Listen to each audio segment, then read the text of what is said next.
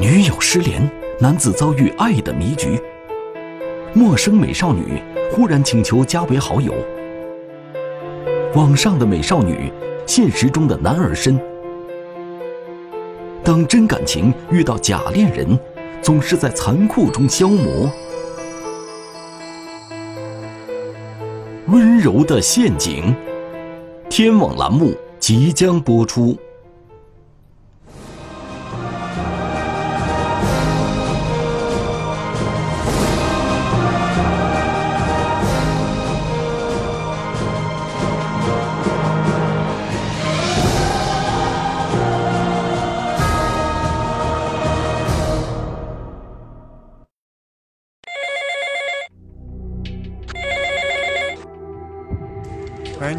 二零一六年十二月初，宁夏回族自治区固原市公安局原州分局的办案民警接到了一个从浙江金华打来的电话。电话中说，浙江金华的一位男青年，他的女友突然失联了。可是，金华距离固原有一千八百多公里，当地一位男子的恋情又与原州警方有何关联呢？原来。这位金华男子的女友有可能是一位雇员人，因此金华警方请求元州分局协助寻找这名失联的女子。民警了解到，失联的雇员女友是通过加微信好友的方式结识的那位金华男子。呃，和这个女的每天通过微信发信息、打电话。这个每天都保持联系，联系了一段时间以后，彼此的好感越来越多，两个人很快就有了相识恨晚的感觉。女孩每天早上起来，然后发一个这个问候语：“早上好呀，及时吃饭呀，注意穿衣服，天气变了注意穿衣服。”就是通过各种关心，让他感觉到，哎，这个女孩挺关心他的，嗯，对他。对他很好，在微信里，双方不仅很满意对方，还慢慢产生了依恋感，由网友逐渐演变成了网恋。这位雇员女友的年龄有二十多岁，有正当职业和稳定的收入，可是她的命运却非常坎坷。家里比较贫穷。呃，家里只有他和他奶奶两个人一起生活，因为其他的人也没有，父母很早就去世了，女儿就是由看奶奶长大的。女友告诉浙江的男子，他并没有放弃奋斗，他要靠自己的勤奋工作，让自己和相依为命的奶奶过上令人满意的生活。这样的话语让报警的男青年认为，这位雇员女友。就是自己多年寻找的那个梦中人，可世事难料，就在两人的关系不断加深时，意外突然发生了。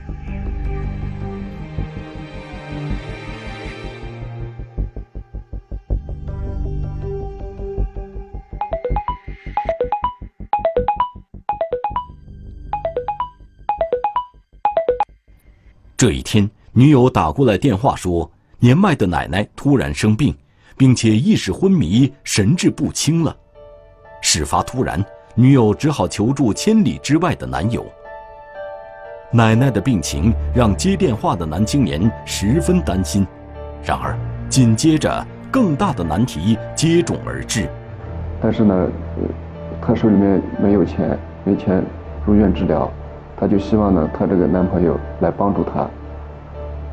然后呢，她这个男朋友就给她通过微信转账，转了两三千块钱，让她去看病。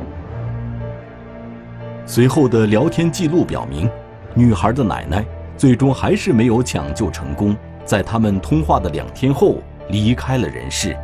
他就说，这个奶奶也把他养大不容易，然后奶奶去世了，现在就就剩他一人一辈子就剩这么一件事情了。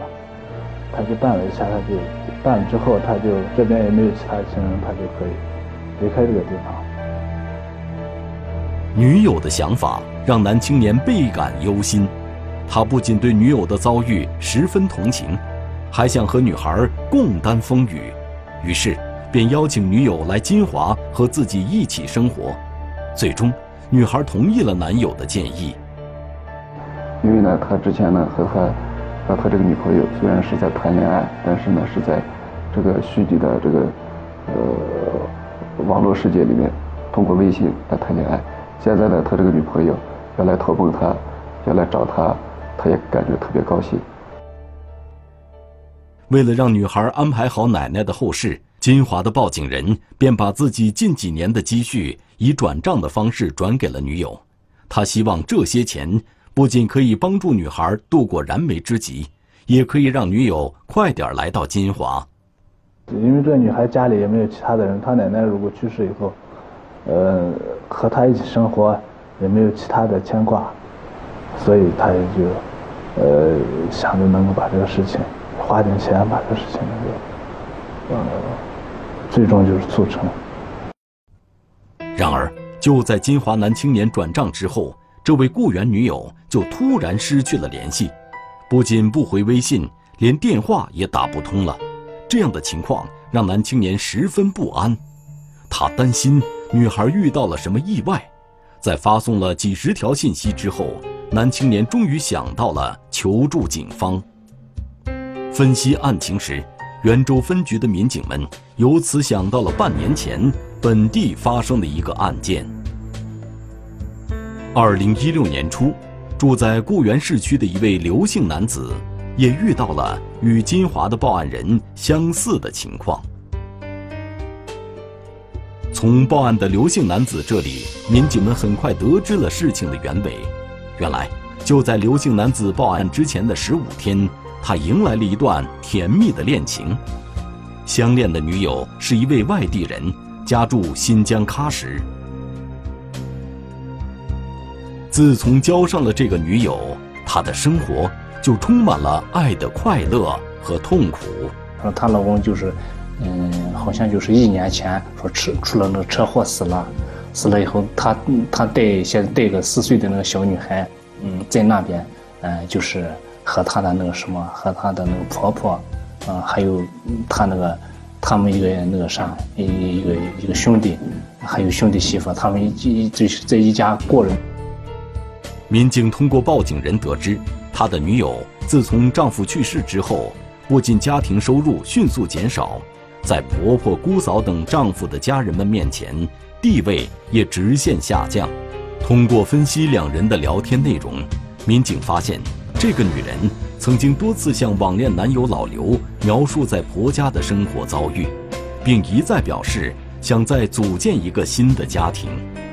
聊了一段时间，他他说他他想过来，嗯，他想过来到固原这边，他他想说的就是家人呢啊，走了呢，他带个四岁的女儿。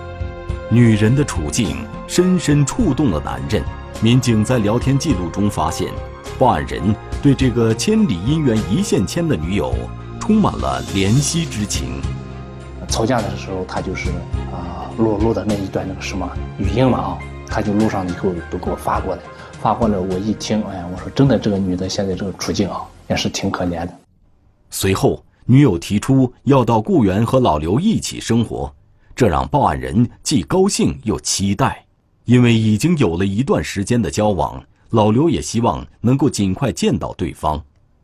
我说：“那你要不行，你过来在固原这边找个活干啊！你把你的女孩带过来。”可是就在女友启程的前两天，报案人收到对方发来的一条微信。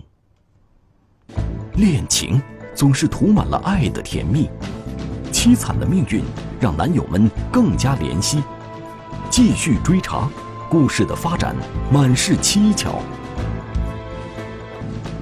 如梦初醒，背后的真相让人唏嘘。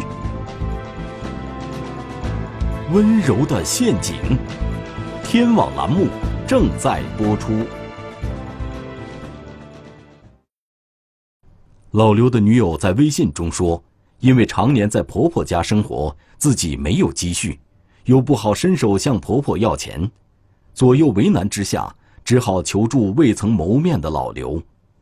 当时从喀什可能到这个，呃，就是到固原这边的车费也就是六百多啊，六百多，我当时我也怀疑，我说网网上这大部分都不可靠啊，我又没见人。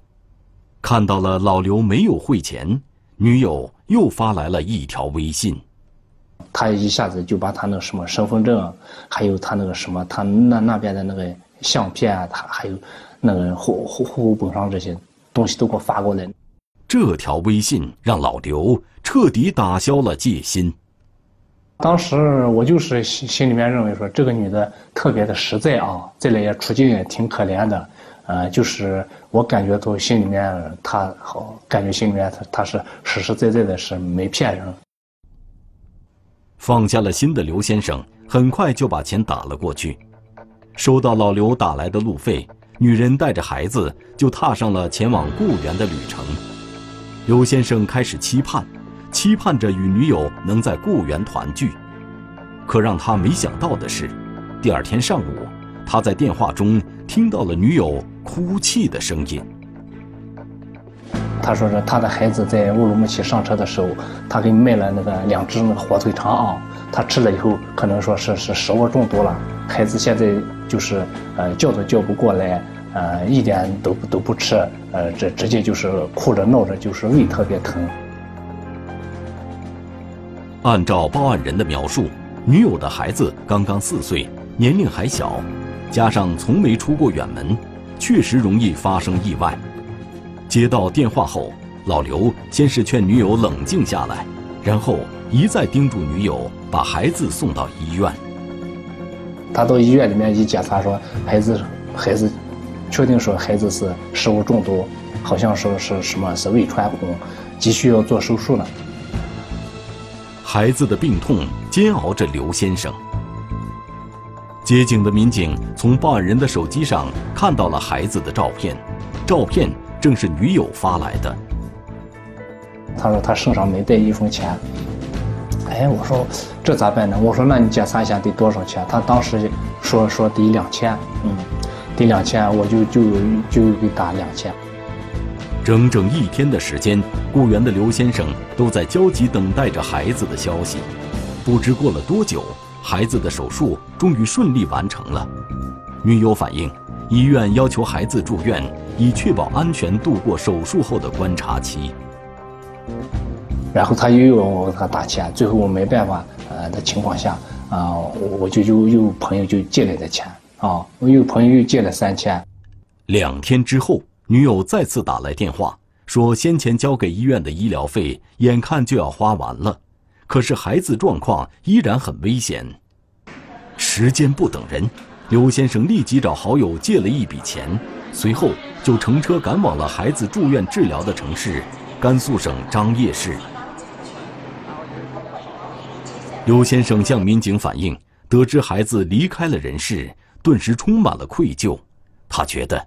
自己必须在女人最需要他的时候出现在女友的身边，可是当他到达张掖医院的时候，却再也联系不上女友了。不仅如此，医生还告诉老刘，他们从未接诊过食物中毒的孩子。我给他把手机上的照片发出来，他一看说：“这是三年前的啊，三年前这个医院确实有这么一个啊，这个孩子女孩子已经死了，啊，说是三年前的事情。”民警根据老刘描述的这种情况，凭借职业的敏感，对案情已经有了基本的定性。老刘上当了，此事从头到尾都是一场骗局。随后，警方很快立案，并侦破了此案，抓捕了由一名景姓女子为首的诈骗团伙。从诈骗犯作案的手段来看，两起案件极为相似。民警第一时间想到的就是半年前抓捕的景姓女子和她的同伙，可是半年前这个团伙就已经覆灭了，难道是这个团伙的漏网之鱼？根据已经掌握的线索，金华男青年的这位神秘女友从未透露过自己的具体地址。然而，民警从他们的聊天记录中发现，雇员女友曾向金华男子多次说过自己爱吃米饭。这一细节引起了民警的特别留意。像我们这边宁夏这边习惯吃吃面多一点，吃米饭少一点，你就判断他他他他经常是热热女朋友的这个饮食习惯呀，我们判断他可能不是宁夏人。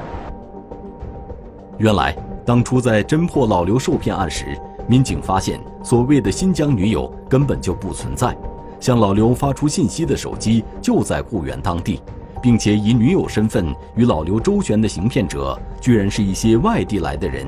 他们不仅分工明确，配合还相当默契。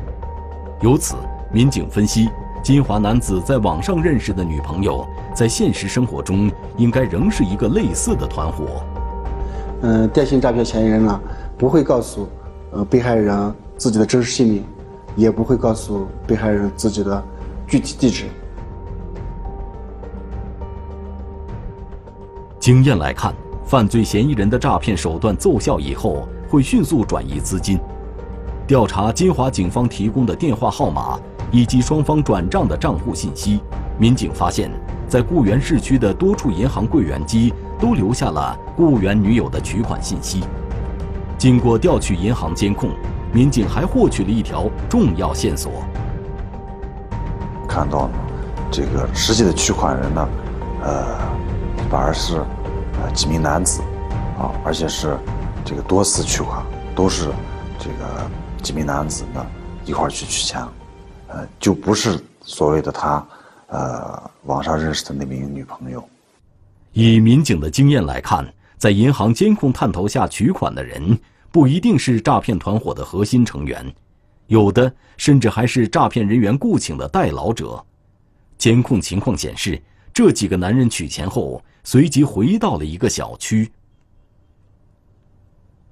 民警通过信息研判和大量走访，了解到这个小区内有不少房屋都出租给了外来人口，小区内人员流动情况非常复杂，而几个假扮雇员女友的行骗人员极有可能就在这个小区中。民警还大量接触了本地群众，对市区的房屋出租和人口流动情况进行了摸底。根据这个沿街的这个。视频监控信息大致判断出这个嫌疑人居住的小区，然后再根据我们的走访调查，了解到这个小区，呃，外地人住宿的情况。线索一一汇总上来，警方初步锁定了这个诈骗团伙的犯罪窝点不止一个。就在我们固原市，就初步就发现了有将近。五到六个，啊，这样的类似的窝点。民警发现，这些窝点几乎全都分布在老旧小区，窝点和窝点之间并不来往，彼此毫无关系。这每个窝点呢，呃，有十七八个人，少的有十五六个人，呃，成员呢，大多数是那种，啊，十七八岁到二十五六岁的年轻人，呃，他们呢，平常呢就是，呃，群居在一个房子里。这个很少和外面的本地人呀这种联系，呃，属于那种独立和那种封闭的环境。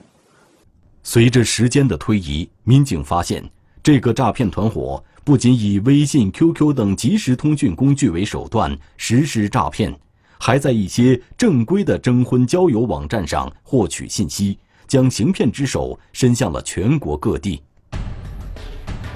二零一六年十二月十五日。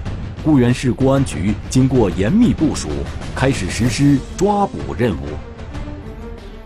警方兵分六路，快速出击，连续端掉了这个诈骗团伙的六个窝点，现场抓获犯罪嫌疑人一百一十二人，不仅一人未伤，一人未逃，还成功收缴作案手机一百二十部，银行卡二百九十七张，缴获大量实施诈骗的脚本和高档轿车四部。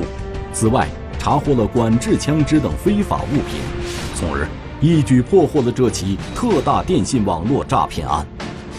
经审讯，这个诈骗团伙的主要头目姓李，贵州省人。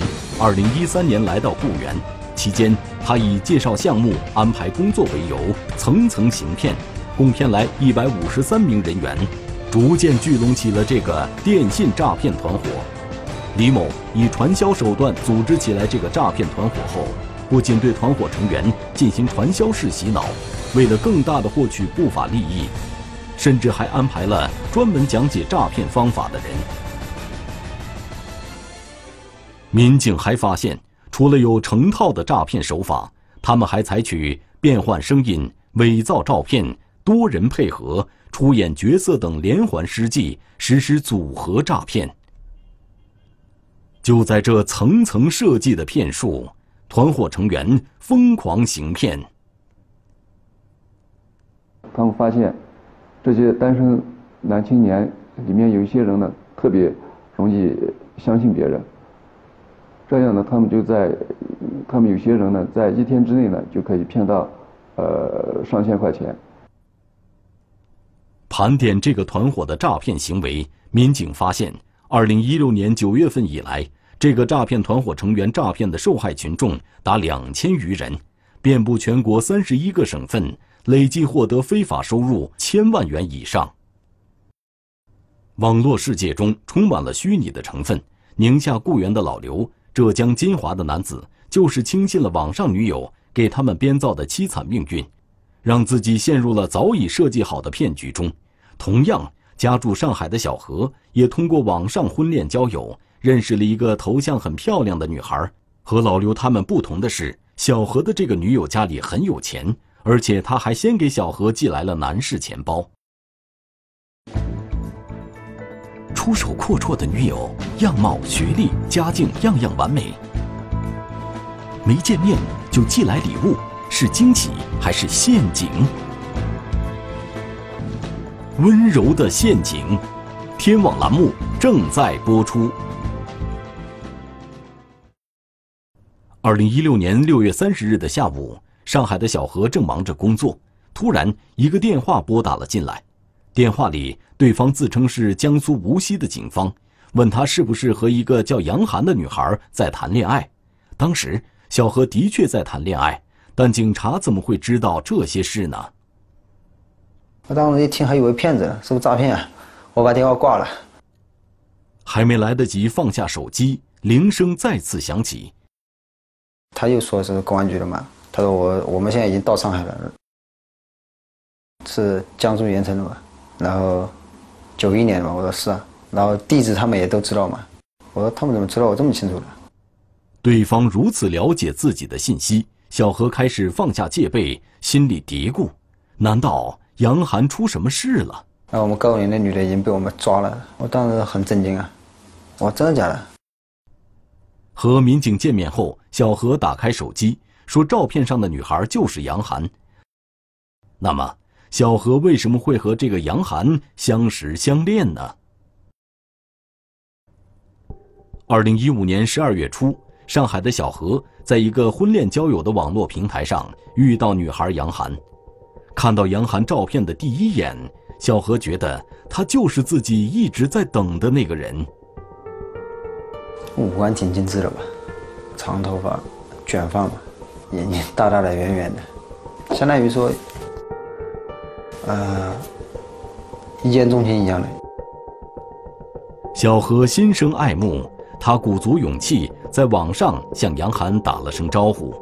没一会儿，小何就收到了杨涵的回复。这个回复让他既惊喜又意外。然后就说，这个软件不方便聊天，因为什么延迟啊什么的。说加微信吧。小何没有想到杨涵会如此主动，就这样，他和杨涵成了微信好友。小何浏览了杨涵的相册，杨涵在小何心中的形象一点一点丰富起来。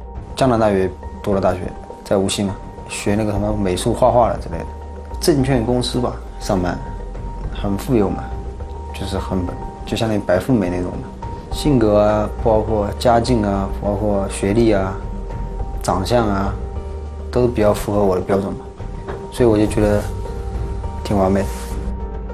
小何说，他对杨涵越了解，就越喜欢这个女孩。没一会儿，杨涵发来了一条信息，他就问我干嘛了，然后，然后什么发一些照片给他看看，然后，嗯，家是哪里的，在哪上班，收入多少。什么小何如实的告诉杨涵自己的情况，他是江苏人，在上海一家电子产品加工企业上班，月收入近万元。接下来几天一有空，他们就聊起天来。中午聊一会儿，下午聊一会儿，晚上聊一会儿，就说在干嘛什么的。我说在在上班什么的，那你辛苦了什么的，那就是嘘寒问暖。对方的一次次关心让小何很是感动。小何说，认识杨涵的第五天，他就收到了一个包裹，寄件人正是杨涵。男生用了一个钱包，有点不好意思吧，因为毕竟刚认识嘛，收人家东西不是不好。后来他说，他说没事，这几百块钱他便宜，他说你喜欢就好，就是那种很惊喜的那种感觉。面对主动又出手大方的杨涵，惊喜之余，小何却心生顾虑，该如何答谢对方呢？当时感觉到我收人家东西不是不好嘛，他可能也吃了有这种感觉，他要不你也送我一个吧，这样不是你送我我送你，这样不是谁相当于就是说不欠谁了嘛那种。对于杨涵的提议，小何很爽快地答应了。杨涵发给小何一个网页链接。是一款价值一千多元的女士皮包，毫不犹豫，小何买了这个皮包送给了杨涵。可能觉得挺有面子吧。其实当时我已经是想跟他谈恋爱的那种，已经有这种想法了。小何觉得杨涵很了解自己的内心想法，很快他们就发展成了恋人的关系。因为异地交流只能依靠手机，我那个时候已经很。相当于就是已经沉迷进去了，感觉这个人挺爱这个人的。就在小何憧憬两人的将来时，他和杨涵的关系却发生了变化。他说他给我把我的照片给他妈看过了，说他妈没什么意见，就说只要只要女儿喜欢就行了。他爸跟他吵了一架，现在就说说你怎么吵吵嚷嚷的谈个恋爱什么的，但没告诉告诉他。啊，他爸把他骂了一顿。家长反对，这也正常。小何想，也许是因为杨涵的父亲没有见到自己，他告诉杨涵不用担心，时间可以化解这个难题。然而，这次杨涵的处理方式让他十分意外。为了我跟他家里跟他爸赌气嘛，然后说自己又负气出就离家出走那种，因为这个事情跟他爸关系已经闹僵了。我是当时打电话给他，他也拒绝了，挂了。后来我也用那个微信视频聊天，也不接。他就说他现在很狼狈，啊，就带了个手机出来，手钱包啥都没带，呃，不想让我看到他很狼狈的样子。家里出了这种状况后，小何和杨涵的联系变少了。小何给杨涵发消息，对方也不回复，杨涵就像消失了一样。而此时，小何已经给杨涵陆陆续续花了近五万元。当警方告诉小何，他女友的真实身份是一个专门实施诈骗的男人时，小何简直不能相信。然后公安又是告诉我嘛，他说这个人已经被我们抓了，而且告诉你，你的你你的女朋友是个男的，就这样。我当时很震惊。小何哪里知道，这场恋爱其实就是一桩生意，这一切。还得从一个多月前无锡警方收到的一个神秘的线索说起。美丽动人的女友，其真实身份令人瞠目结舌。设计好的台词故事，只为引你入套。温柔的陷阱，天网栏目正在播出。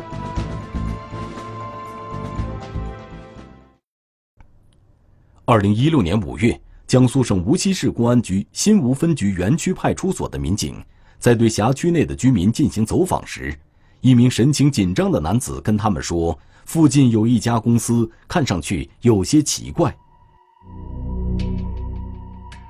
这名去应聘的男子说，在面试过程中，这家公司的负责人只说要向客户推销产品，但是对于产品是什么，男子发现一些蹊跷之处。